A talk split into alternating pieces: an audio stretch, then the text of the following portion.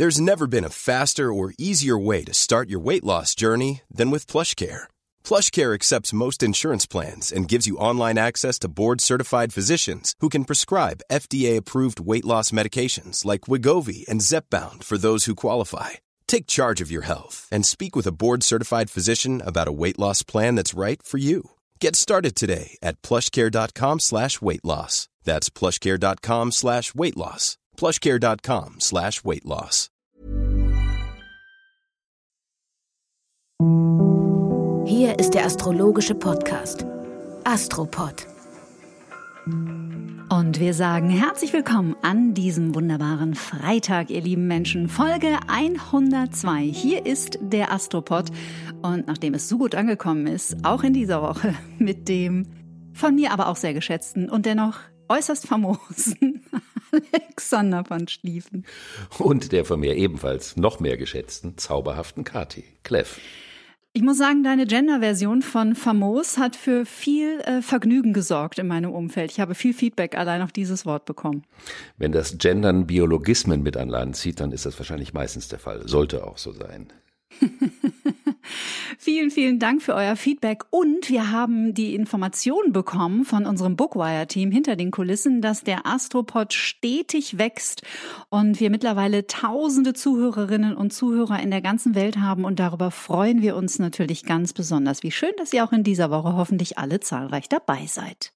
Und wie schön, dass ihr nicht davon ablasst, uns immer wieder zauberhafte Nachrichten zu schicken, die uns sehr freuen. Und da möchte ich eine kritische Stimme erwähnen, nämlich vom Schmetterling aus der schönen Kölner Südstadt. Mhm. Der Schmetterling ließ mir über die Buschtrommel zukommen, dass das zwar nett sei, dass wir immer erwähnen, dass wir so schönes Feedback bekämen, aber das nie en Detail mal erwähnen. Und deswegen wollen wir auf den Schmetterlingsflügel sofort reagieren und zurückschnattern.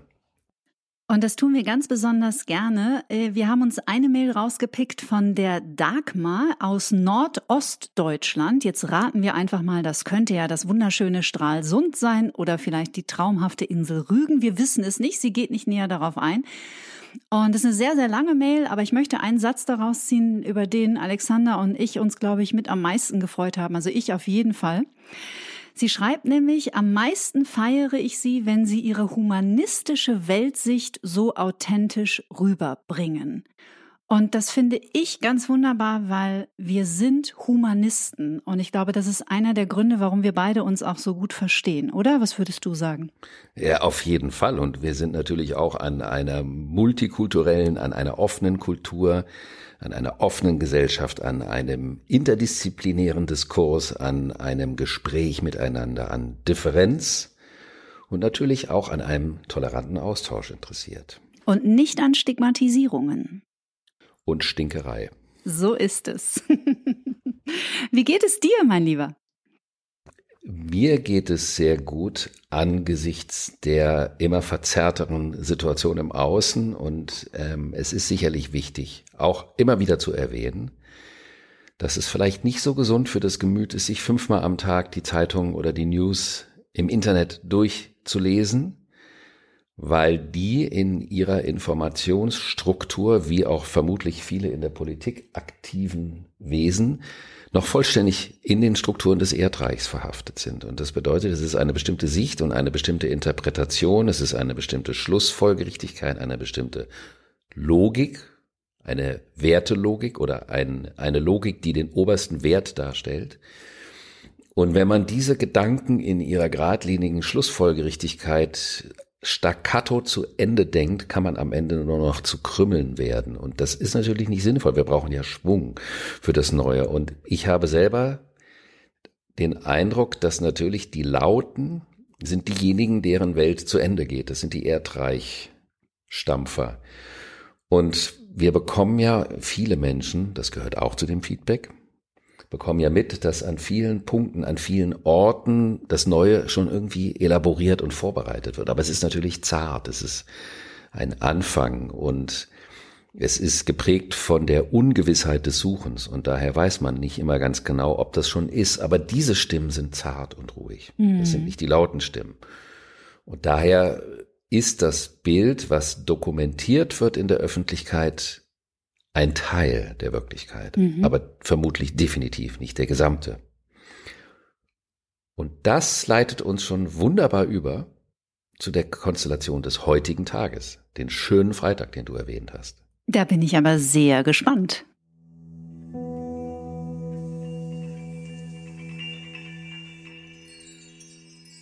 Wir haben eine dritte Konjunktion zwischen Merkur und Pluto. Merkur ist in diesem Sinne auch die Kommunikation, das Denken, die Vermittlung, die Art der Vermittlung durch die Kommunikation. Und Pluto sind die Kriterien für die Bündnisse und die dahinterstehenden Motivationen, also der Antrieb, warum man etwas will. Man kann sagen, es ist die Idee der Wahrheit, die dahinter steht. Die waren am 30. Dezember zusammen am 29. Januar und dann sind sie jetzt nochmal, treffen die sich dreimal in einer Schleife, weil ja der Merkur retrograde war. Mhm. Und das heißt, der geht vor und zurück. Das ist ja ein optisches Phänomen, was sich aus dem Astronomischen ableitet, was nicht in Wirklichkeit bedeutet, dass der Kollege den Kurs wechselt und den Rückwärtsgang einlegt. Und daher kommt es zu solchen Mehrfachbegegnungen, wenn ein Zyklus beginnt. Und diese Konjunktion eine Konjunktion ist immer die Begegnung von zwei Planeten an einem Punkt vom Standpunkt der Erde aus und ist immer der Beginn eines Zyklus, also wie ein Neumond. Und wir haben in dieser Woche noch eine neumondartige Konstellation und ein Vollmond. Also wir haben eine zyklenintensive Woche vor uns. Und diese Konjunktion findet im Zeichen Steinbock statt. Und da geht es um das Thema, wer hat Recht, wer hat Rechterer und wer hat am rechtesten. Uh. Das ist eine Geschichte, die kann ein Clash der verschiedenen Weltbilder oder Sichtweisen auf die Wirklichkeit mit sich bringen. Also zum Beispiel diese ganzen Ideen, muss nochmal geimpft werden, nochmal geimpft werden, nein, doch nicht geimpft werden, verkürzte, verlängerte Genesenheiten und Genesenhaftigkeiten. Ein Hin und Her permanent postuliert als Diktum der Wahrheit und dann wieder relativiert aus Gründen, die komplexer sind, als es vermutlich in diesen Medien strukturtechnisch vermittelt wird. Und dann natürlich die immer noch die Dominanz des logisch-kausalen naturwissenschaftlichen Denkens über den Wirklichkeitsbegriff und der versucht daraus Strukturen abzuleiten, die die Wirklichkeit erfassen sollen, aber sie natürlich nur grob anreißen können und sie nicht in der Gänze erfassen können. Und dass das mal so in die Sichtbarkeit immer mehr kommt und die Menschen auf der Ebene über das Thema Wirklichkeit und Wahrheit oder wie man das nennen möchte, diskutieren, anstatt eine gegen die andere auszuspielen oder einer immer nur hinterherzulaufen. Das könnte eine Konsequenz dieses Merkur-Pluto-Zyklus sein, der natürlich länger dauert. Mhm als nur den Tag, weil es ein Zyklus ist. Mhm. Und es geht ja auch, glaube ich, gar nicht darum, die eine Wirklichkeit durch eine andere zu ersetzen, sondern vielleicht gibt es verschiedene Wirklichkeiten nebeneinander, die auch in die Sichtbarkeit kommen. Also eine super spannende Zeit. Das ist super spannend und der dauert ja eine Weile und der wird also die Diskussionen und das Denken und auch das Erfassen in dem nächsten Jahr, also in den kommenden ganzen Monaten, natürlich wahnsinnig bestimmen. Und man könnte sagen, dieser Zyklus bietet die Chance, dass das Umdenken anfangen kann. Mhm. Aber er bringt natürlich auch das mit sich, dass so, sagen wir mal, mit einem schmäleren Bewusstsein begnadete Menschen sich eher in Verbissenheiten verrennen und Recht haben wollen aus Prinzip, weil es immer schon so war. Und das gehört vermutlich auch zu solchen Übergängen dazu, dass, wie wir das im letzten Mal schon mal erwähnt haben, dass Dinge in die Sichtbarkeit kommen müssen, damit man erkennt, was gar nicht geht, mhm. zum Beispiel. Mhm. Wenn ich eine kleine Zwischenbemerkung machen darf mit einer äh, anknüpfenden Frage. Es ist wirklich nur eine Beobachtung und vielleicht bin ich damit auch total alleine. Aber mir scheint es gerade so, dass ich spreche jetzt mein Erdreich und Luftreich, dass das Erdreich sich immer verzweifelter äußert, als ob es versucht, überall verschiedene Brandherde zu löschen und überall so wie so eine Vulkanfläche, wo immer wieder kleine Feuer hochschießen und man toucht so auf das nächste und auf das nächste und auf das nächste. Und währenddessen, also während sich auf der einen Seite alles noch mehr verdichtet und noch angespannter wird, wird es auf der anderen Seite, und ich mag eigentlich gar nicht so zwischen eine und andere Seite differenzieren, aber zumindest in ähm, vielleicht in luftreich Gefilden macht sich eine Ruhe breit. Empfindest du das auch so? Das empfinde ich auch so. Und, aber das Bild mit dem Vulkan ist natürlich und dem Feuer ganz gut, weil wir ja so viel mit Feuer zu tun haben wie lange nicht. Mhm. Sind ja überall Vulkangeschichten auch. Und das ist ja die Erde, die sich meldet. Insofern passt das auf jeden Fall. Und die Unsicherheiten oder sagen wir mal so, eine bestimmte Denkmaschinerie als Verunsicherungsmaschinerie oder als Verunsicherungsmechanismus einzusetzen, das passt natürlich zu diesen Erdreichstrukturen. Also zu sagen, man macht Angst, man schürt Angst, wenn man über das kausallogische Denken versucht, die großen Zusammenhänge zu begreifen. Und ähm, das andere kann man wahrscheinlich nur auch mit einer gewissen Gelassenheit tragen, mhm. weil das Neue ist nur im Nebel zart wie eine kleine Sprosse spürbar, aber es ist noch nicht greifbar. Mhm. Und wenn man da so laut reinläuft, wie man versucht, die Vergangenheit am Leben zu erhalten, dann rennt man auch noch ins Niemandsland. Und daher ist wahrscheinlich so eine, ich würde jetzt mal im symbolischen Sinne, eine meditative Gelassenheit vermutlich eine ganz gute Umgangsweise, um sich mit dem Neuen zu beschäftigen. Mhm. Jenseits von dem ganzen Krawall. Ganz interessant in dem Zusammenhang, ich habe eine Bekannte, die in Mannheim auch bei den Spaziergängen jeden Montag dabei ist. Und die hat mir am vergangenen Wochenende erzählt, dass das am Anfang sehr, sehr unangenehm war, weil da eben sich Krakeler drunter gemischt hatten und Stunkmacher und rechte Lager und linke Lager und das praktisch wirklich missbraucht haben. Ja, ein eigentlich aufrichtiges und, und wichtiges Anliegen auch aus Teilen der Bevölkerung. Und sie sagt, es hat sich total verändert. Diese Spaziergänge sind ganz friedlich geworden. Die Leute gehen ganz still nebeneinander und tragen Kerzen. Es ist eine gute Stimmung, auch zwischen den Polizeibeamten eine gute Stimmung. Und auch das finde ich eine ganz schöne Entwicklung. Diese gesamte Thematik mit den Demonstrationen würde ich ja sowieso dem Luftreich zuordnen, im Sinne von, was wir auch immer wieder erwähnen, ich hoffe, dass das jetzt nicht äh, ermüdend klingt, wenn ich das nochmal erwähne, dass im Luftzeitalter alle mehr mitmachen sollen. Also mehr agieren. Und das war ja so in den letzten Jahrzehnten völlig aus der Mode gekommen, dass man aktiv, also wirklich aktiv auf einer größeren mhm. Ebene ist. Das gehörte dann in die 70er, in die Hippie-Phase oder was weiß ich. Und diese äh, Aktivität, dass man das Gefühl hat, das reicht nicht, das zu delegieren, sondern alle machen irgendwie mit, das ist auch ein kleiner Vorbote im Sinne dieser Teilhabe des Luftzeitalters. Mhm.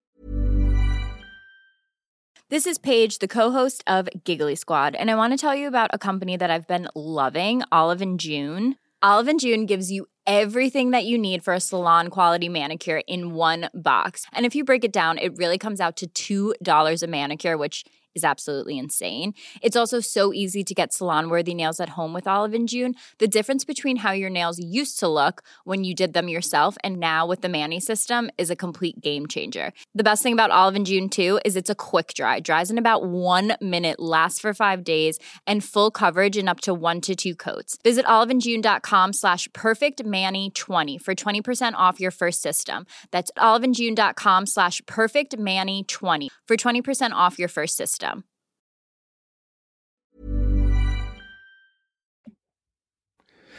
Damit könnten wir auch schon zum nächsten Zyklus kommen, wenn du einverstanden bist. So gerne. Ich bin ja jetzt schon so fast aufgeregt, wenn du sagst, dass da heute schon so was Spektakuläres beginnt.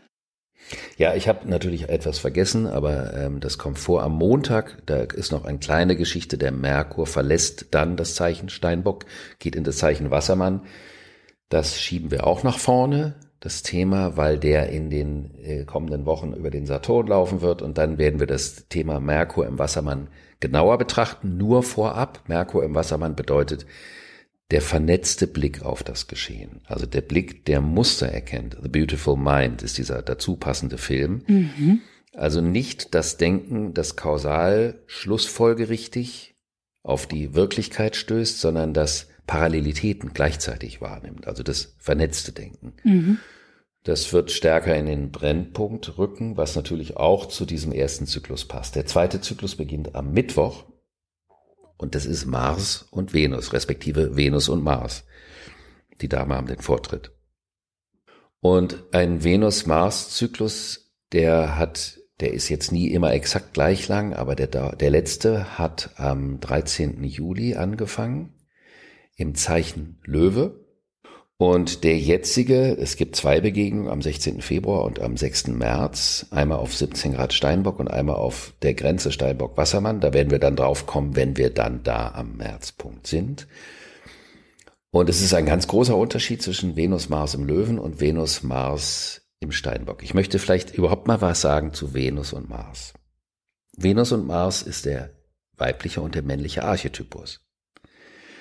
In seinem Ursprung, also bevor man das politisch über Gender oder Themen, wo man sich da missverstehen kann, es ist der Ursprung, es ist das weibliche und das männliche Prinzip im Sinne einer gegenüberliegenden Spannung. Es ist, die stehen zueinander wie Vollmond, wie Sonne und Mond bei Vollmond. Das heißt, sie sind unterschiedlich und dadurch entsteht eine Spannung. Und diese Spannung bringt Energie rein, nämlich das Begehren, die Lust. Die Venus, die sendet den Lustreiz aus, das verführt werden. Und der Mars ist das Begehren, was ich das dann holen will. Also kann man sagen, Venus und Mars ist der Eros. Und der Eros ist etwas Urlebendiges. Ohne den Eros läuft gar nichts. Mhm. Nun muss der Eros nicht immer unter der Bettdecke stattfinden. Der findet auf allen Ebenen statt. Das ist die Lebendigkeit. Das ist also auch der angenehme Umgang, der charmante Umgang oder das Flirtive im Alltag, wenn man auf der Straße unterwegs ist. Aber es ist auch die Lust und die Freude, die man an einem Thema hat. Also das, was einen treibt, immer mit dem Thema weiterzumachen.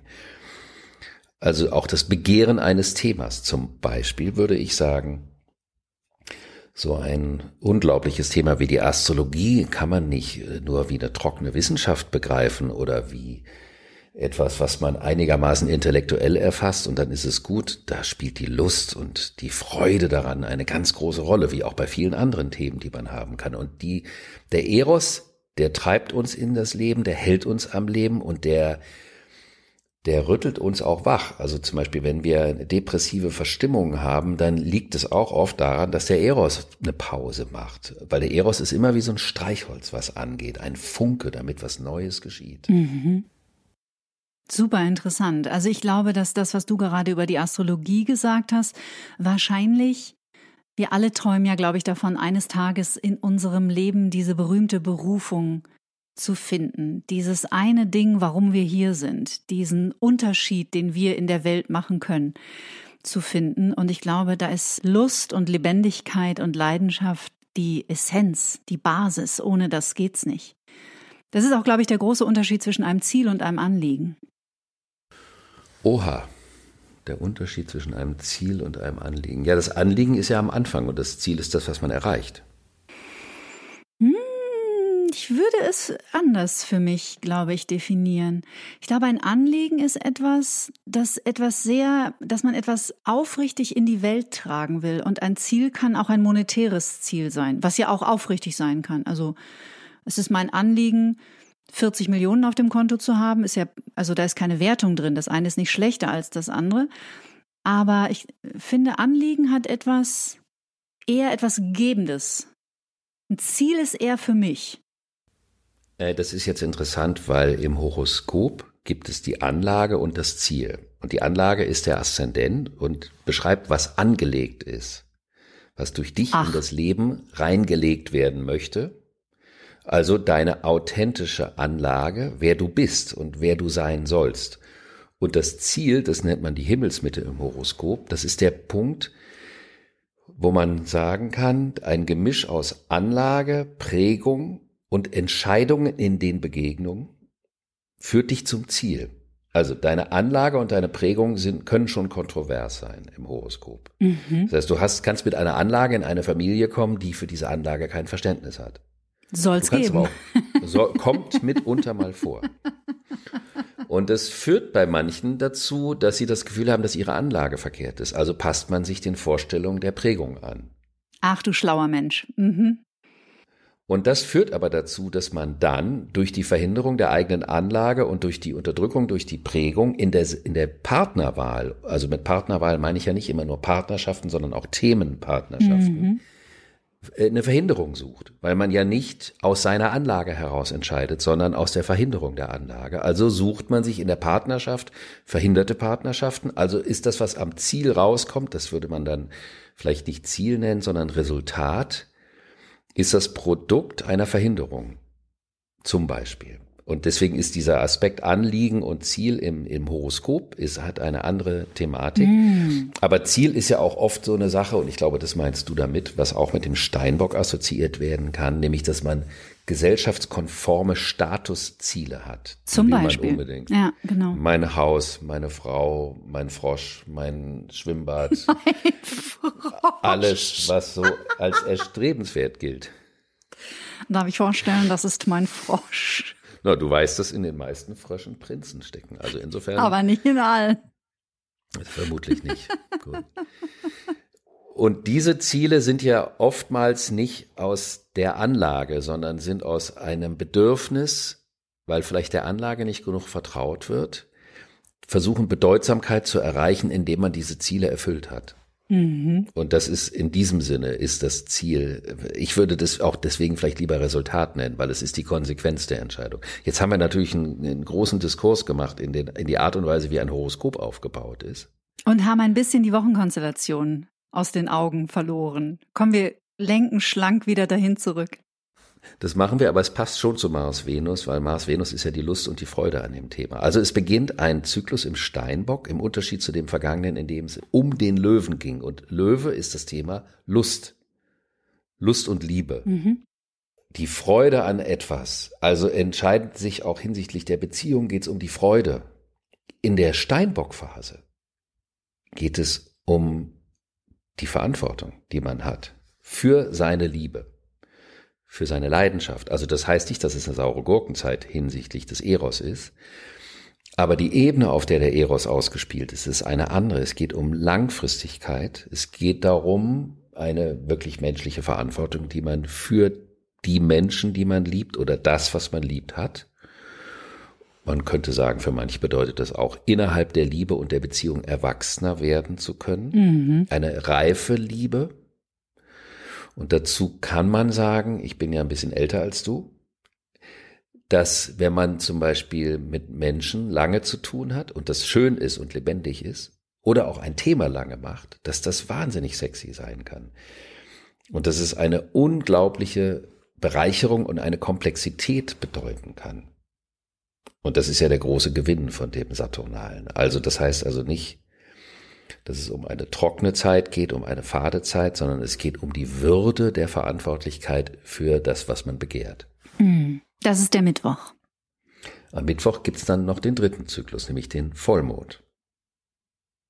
Vollmond, Wassermann, Löwe. Die Sonne ist im Wassermann immer noch und der Mond ist im Löwen. Das ist der Vollmond, der aus dem Wassermann-Neumond, den wir vorher in der vorletzten Folge besprochen haben, mhm. hervorgeht. Und der war ja so wichtig, weil es um die übergeordnete Verantwortung geht. Also die Verantwortung, die man für die Kollektiven, für den Zeitgeist, für die neue Luftepoche hat und worin man da seine Aufgabe finden kann. Und jetzt geht es nochmal, weil der Drachenkopf und der Drachenschwanz, die wir ja schon sehr, sehr oft erwähnt haben, die hängen auch in dieser Konstellation mit drin. Es geht also um die Diskrepanz zwischen dem, wo man wirklich mit dem Herzen drin steckt, auf der einen Seite und dann auf der anderen Seite, weil man persönlich identifiziert ist, das wäre der konstruktive Aspekt des Mondes im Löwen, dann auch begreift, ich funktionalisiere meine Persönlichkeit für das große Ganze. Ich setze meine Persönlichkeitskraft ein, um dem der Weiterentwicklung der Gesellschaft, sagen wir mal, der Aufklärung, also jetzt nicht im, im Sinne der historischen Aufklärung, sondern der Aufklärung im Sinne des Luftzeitalters, im Sinne der Diversität, im Sinne des Diskurses, im Sinne der Toleranz, die Kraft meiner Persönlichkeit einzusetzen. Also die Kraft der Persönlichkeit nicht im Sinne von selbstbezogen, sondern als Dimension für eine überpersönliche Verantwortung. Und da der Drachenkopf drin hängt und der steht im Stier, entscheidet sich hier ganz stark, wo sind die Stammtischstrategen und wo sind diejenigen, die es wirklich so meinen. Mhm. Das heißt, an den Taten bemisst sich die Großartigkeit. Action speaks louder than words. Wunderbar. Mhm. Das ist perfekt, das entspricht vollständig dieser Konstellation. Dann gibt es eine Thematik, die da dran hängt, nämlich mit dem Mond im Löwen. Es geht entweder um die vollherzige Identifikation mit Menschen, der Liebe Themen oder es geht um den Stolz, um das Ego, um die Selbstbestätigung. Mache ich etwas aus Selbstbestätigung? Mache ich etwas aus Stolz? Oder mache ich es, weil ich nicht anders kann und so begeistert, so leidenschaftlich für etwas bin? Und die Selbstbestätigung basiert ja oftmals auf einer mangelnden Rückvergewisserung, die man hat hinsichtlich seiner Person oder seiner Beziehung zu etwas. Insofern kann dieser Vollmond auch zeigen, an welchen Punkten man zu viel Affinität zum Thema Stolz hat. Das wäre vielleicht wieder ein bisschen der Unterschied zwischen Anliegen und Ziel. Nämlich? Naja, das, was du gerade beschrieben hast, äh, Stolz etc., wäre für mich eher dem Ziel zugeordnet. Mhm. Und dann hast du so schöne Worte benutzt für Anliegen. Was hast du am Schluss gesagt? Was wäre die, was wäre das Yang zu diesem Ying? Ja, eben der vollherzige Einsatz. Genau. Das wäre ein Anliegen für mich in meiner Welt. Okay. Ja, dann treffen wir uns doch. Wir machen ja diese Welt, die Astropod-Welt machen wir gemeinsam. Wie sie uns gefällt. genau. Und hoffentlich auch unseren Zuhörern. Euch, genau. Euch. Und das ist ganz interessant, weil ja der Gerhard Schröder so ein bisschen wieder in den Vordergrund gerückt ist, mhm. aufgrund der großen politischen Lage und aufgrund seiner Affinitäten zu bestimmten Politikern, aufgrund seiner ständig neuen Projekte. Und da gab es natürlich auch immer schon die Frage, ich habe mir das Horoskop von ihm angeschaut. Und da gibt es also eine Konstellation, die hat was, die bedeutet, die Grenzen des Wachstums werden sichtbar. Mhm.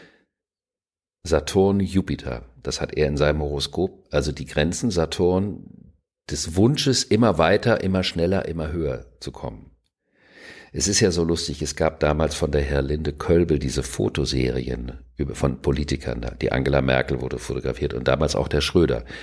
Und dem Gerhard Schröder war damals eine Zigarre sehr wichtig. Und ihm waren auch, das ist nicht so famos, wie du denkst. Nee, nee, ich, nee, das ist jetzt, wollte ich gar nicht drauf hinaus. Das ist eine andere Variante. Und dann war, waren ihm ja auch seine Brioni-Anzüge sehr wichtig. Und ich würde es gerne dabei belassen, dass ich, dass ihr euch alle vielleicht mal das, diese Bilder anschaut von der Herr Lende Kölbe, wo der Gerhard Schröder steht mit seinem Brioni-Anzug und eine Zigarre am angewinkelten Arm hochhält und dann rein visuell entscheidet, ob er die Zigarre hält oder ob er sich an der Zigarre festhält. Und wenn man diesen Diskurs in der Anschauung weiterspinnt, dann kann man daraus sehr viel über das Thema Stolz und auch die Frage nach der Notwendigkeit einer bestimmten Dimension der Selbstbestätigung für sich ableiten und sehen, wo ist bei mir die Zigarre in meinem Leben? Wo ist mein Brioni-Anzug? Muss der unbedingt sein?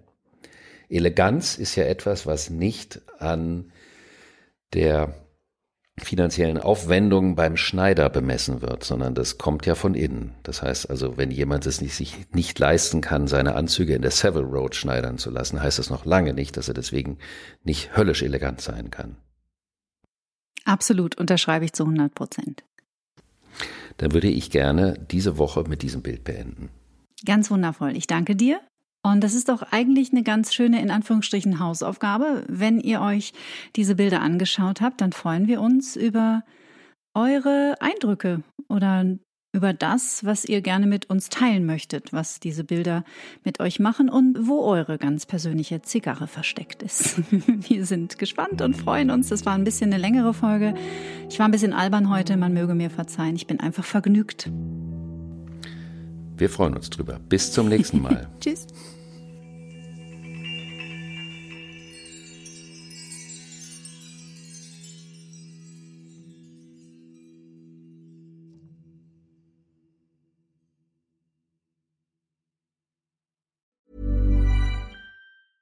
Even when we're on a budget, we still deserve nice things.